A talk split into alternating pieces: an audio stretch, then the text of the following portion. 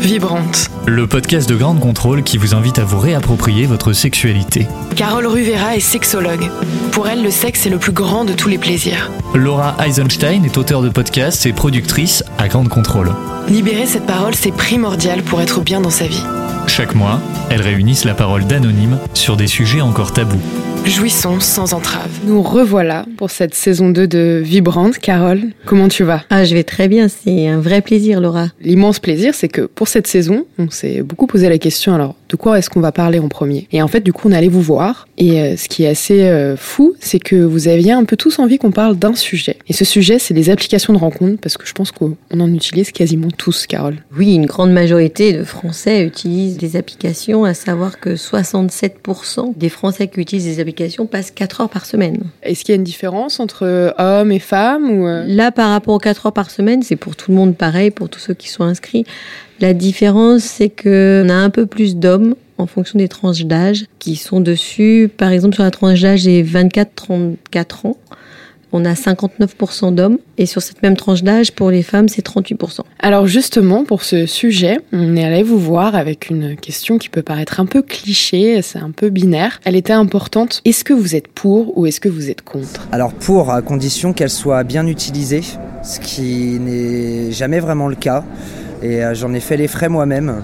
Pendant très longtemps, en fait, euh, j'ai utilisé euh, les sites de rencontres moyennant des critères un petit peu superficiels comme tout le monde.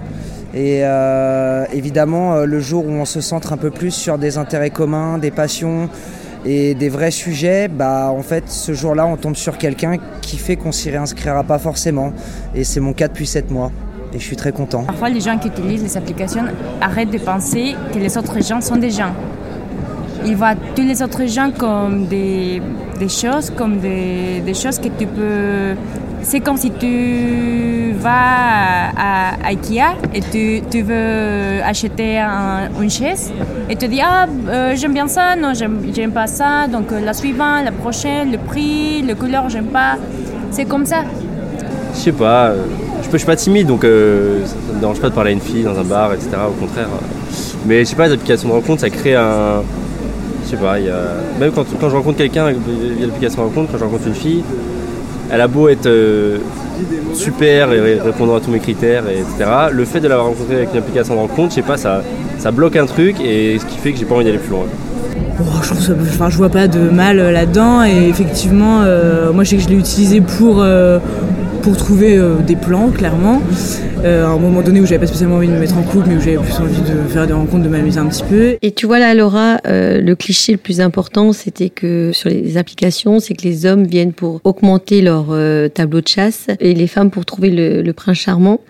Et à travers ce micro-trottoir, on vient démonter tout ça parce Mm. que on a eu toutes sortes d'avis. C'est ça qui est intéressant. Et l'autre chose, c'est que bah, c'est la vie. On a les bonnes et mauvaises expériences qu'on peut en tirer euh, des, des applications. Et on peut aussi trouver le gros lot ou Ah, pas. ouais. Et, et la chose, c'est que de tout ça, on peut en sortir des choses utiles et intéressantes parce Ouais. que ça reste des relations humaines. Pourquoi est-ce que les gens ont besoin euh, d'aller euh, vers des applications en fait? Alors, les applications, c'est maintenant parce que la vie a évolué. Avant, on se rencontrait au bal. Quand on interroge un peu nos ancêtres, c'était se rencontrer au bal. Il y avait tous les mariages arrangés. Les mariages arrangés, c'était on vantait aussi, euh, ah oui, euh, il y a la cousine, elle est super, elle est comme ça, ou le cousin, il a des terres et des choses comme ça. Après, on est passé au Minitel. Donc, les gens Hmm. échanger, parler, écriver euh, au début d'Internet. Et puis après, c'est en 2001 qu'on a vu apparaître Mythique. Et là, par l'évolution de l'informatique et d'Internet, on a pu mettre des photos. Donc euh, maintenant, le choix se fait à travers des photos. En moyenne, euh, c'est à peu près 30 secondes, voire 5 secondes pour, pour zapper, euh, Swiper, swiper, c'est ça, swiper Et matcher après. uniquement sur une image. C'est assez fou de se dire, voilà, quand on va dans la rue, on- ou quand on va dans un bar, ou qu'on rencontre quelqu'un, il y a quelque chose d'assez particulier de, de zapper, je trouve. Enfin, on est dans un bar, on- la personne finalement elle nous plaît pas, on va, on, on, on change pas de bar, on, on reste et on rencontrera quelqu'un d'autre.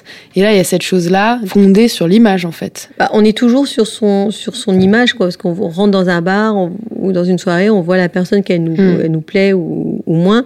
Sauf qu'on est présent, on va pas dire, euh, fait que, comme tu dis, je pars ou je lui demande de partir parce qu'elle me plaît pas. Donc là, c'est vraiment sur cette, cette première notion, il n'y a plus l'intuition, il n'y a plus l'alchimie qui peut se passer, c'est ça me plaît ou ça me plaît pas à droite ou à gauche. Et pourquoi alors est-ce qu'on va vers ça? Pourquoi, pourquoi est-ce qu'on ne, ne, fait pas juste confiance à son intuition? Pourquoi est-ce qu'on a besoin d'une application? C'est parce que c'est rassurant? Il y a plein de choses de rassurantes parce que quand tu matches, tu dis waouh, je plais. Hmm. Donc euh, on, ça vient narcissiser euh, le besoin qu'on a tous, le besoin de se sentir euh, aimé, euh, reconnu, euh, beau, belle.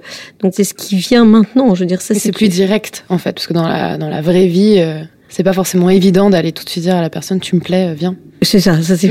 enfin, on peut, on peut carrément, mais bon.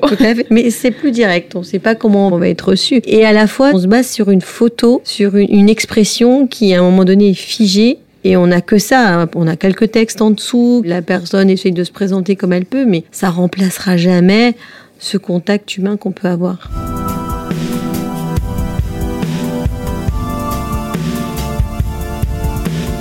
Les applications, tu expliquais un peu comment est-ce que c'est euh, arrivé. Tu expliquais les balles, le Minitel, le chat, etc. Donc, en fait, tout ça, c'est arrivé par Mythique en 2001. En fait, Mythique, ça a plutôt pris les agences matrimoniales qui existaient avant, ou les petites annonces qu'on pouvait trouver dans les journaux, qui a été mis via Internet, via le, via le site. En fait, les applications, elles sont plutôt euh, nées de la communauté euh, gay, euh, où euh, ils avaient ce besoin de se rencontrer tout de suite, euh, un peu cachés entre eux. Ça a créé un, un espace bienveillant. Ça, voilà, un espace de on se reconnaît, on veut faire connaissance, on n'est pas euh, puisque la communauté gay de tous les temps a été euh, principalement dans Paris, c'est dans le Marais. Et voilà, c'est là où on allait, dans des bars et compagnie. Mm. Et donc là, ça, ça a permis d'élargir, d'élargir euh, le champ des possibles, des rencontres, Mm. tout en étant euh, toujours à, la maison, quoi. Parce que les applications, euh, tu vas aux toilettes, euh, tu es dans ton lit, euh, tu prends ton bain. En Mm. fait, tu es en train de choisir une personne, peut-être euh, pour la vie ou pour un coup d'un soir, n'importe où, quoi. Ce qui est, ce qui est intéressant, euh, justement, c'est qu'on a, on a un anonyme qui nous a un peu parlé de l'évolution de ces applications euh, euh, pour la communauté homosexuelle. Euh, oui, je pense que et aujourd'hui il y a vraiment une, une diversification. Justement, il y a de plus en plus d'applis. Et il y a des applis qui sont devenues des applis purement de sexe. Et il y a des applis qui sont des choses où on sait qu'en allant, par exemple, sur Tinder, si on cite, euh, on va chercher plus des dates euh, plus longs et créer des relations et créer des amitiés et créer des choses un peu plus, un peu plus construites. Alors que si on va sur Grindr, par exemple, c'est euh, c'est de l'immédiat, c'est du cul, c'est maintenant et, euh, et on rentre directement dans le vif du sujet. Alors, ce qui est intéressant, c'est qu'à contrario, euh, pour les hétéros, Tinder, c'est pour du cul, principalement. Enfin, oui, c'est ce qui se dit. C'est chaque application un peu, en fonction de son évolution, une baseline, j'ai envie de dire. Euh, telle application, c'est pour ça, ça c'est plutôt pour euh, des choses sérieuses, ça c'est plutôt pour l'entre-deux et compagnie. Justement, on est allé euh, à votre rencontre pour vous demander si vous utilisiez euh, les applications de rencontre pour du sexe rapide ou bien pour rencontrer euh, le grand amour. Ça dépend en fait. euh, moi je trouve qu'il y a un, il y a un gros, euh, un gros quiproquo en ce moment. Je respecte beaucoup les gens honnêtes sur les sites de rencontres et qui vont droit au but. Par contre, beaucoup moins ceux qui manipulent pour arriver aux mêmes fins, qui sont souvent beaucoup plus évalués que les gens qui vont proposer euh, sincèrement quelque chose et qui passent pour des porcs. Je pense qu'entre deux, et je pense que ça dépend vraiment de chaque personne et qu'est-ce que tu cherches dans les moments dans la vie. Je pense que c'est un peu comme avant, tu rencontrais des gens dans, les bars, dans bah, des soirées, des gens que tu connaissais avec tu potes de tes potes. Et bah, ça dépend vraiment des moments de ta vie, qu'est-ce que tu cherches? Je pense que c'est la même chose, c'est juste, on a changé juste un peu la porte d'entrée. Ouais, mais avec lui, par exemple, euh, je cherche rien, rien de spécial, de spécial, rien de spécial. C'est juste pour, euh, pour parler, pour voir si on peut devenir amis, d'abord parce que c'est important et bon, c'est juste pour rencontrer les gens en fait. Et je l'ai aussi utilisé quand j'étais en vacances avec une copine. Euh, et en fait, on allait à un festival et on n'était que deux. Et du coup, on voulait trouver des, des potes ou des trucs comme ça. Et, euh, et on a, bah, j'ai retrouvé un pote d'ailleurs, nantais, qui est, euh, que j'ai, qu'on a retrouvé là-bas. Et du coup, on a traîné avec eux pendant toute la durée du festival. Donc, euh, ça sert aussi finalement à recréer des liens d'amitié. Donc, c'est marrant. Et toi, Carole, euh, tu vas pourquoi sur les applications de rencontre? Ah, eh ben, écoute, moi j'ai été euh, étudier ça de près, parce que ça m'a intéressé. Et j'ai vraiment été étudier euh, les comportements. D'accord. J'ai entendu beaucoup de choses, j'entends beaucoup de choses euh, sur euh, mon cabinet. J'ai aussi des gens qui me font voir des réponses. C'était assez incroyable. Donc euh, effectivement, pendant deux mois, j'ai fait beaucoup de rencontres. Alors j'ai éliminé quand même tous ceux qui voulaient du sexe rapidement, parce que c'était pas ce que je venais chercher, en tout cas pour faire euh, ce podcast. Et mais j'ai surtout été étudier les comportements. Alors j'ai rencontré des hommes. Quand j'allais rencontrer des hommes, en fait, je leur demandais de m'expliquer qu'est-ce que disaient les femmes. Ok. Euh, parce que moi, je me suis rendu compte qu'il y avait quand même, euh, au bout d'un moment, on discute et puis il n'y a plus rien. Euh, Les gens ne vous répondent plus, on ne sait pas pourquoi. Ou vous faites voir une autre photo, euh, silence radio. Donc je me suis aperçue que bah, c'était pas que les hommes qui étaient comme ça, il y avait aussi des femmes qui avaient ce, genre de comportement. À quel moment on devait enclencher cette mise en relation Quand est-ce qu'on devait se voir Alors toujours ces clichés, combien de fois on attend, combien de jours on parle pour aller déclencher ça. Euh, et donc euh, c'est toujours pareil, c'est euh, les gens ont envie de se rencontrer vite, que ça soit homme ou femme, ils ont envie de se rencontrer vite. Et euh, voilà, avec toute cette excitation d'avoir dire ouais, on a matché, on va pouvoir se rencontrer et puis après on va voir ce qui va se passer. Ce que ça donne, ouais.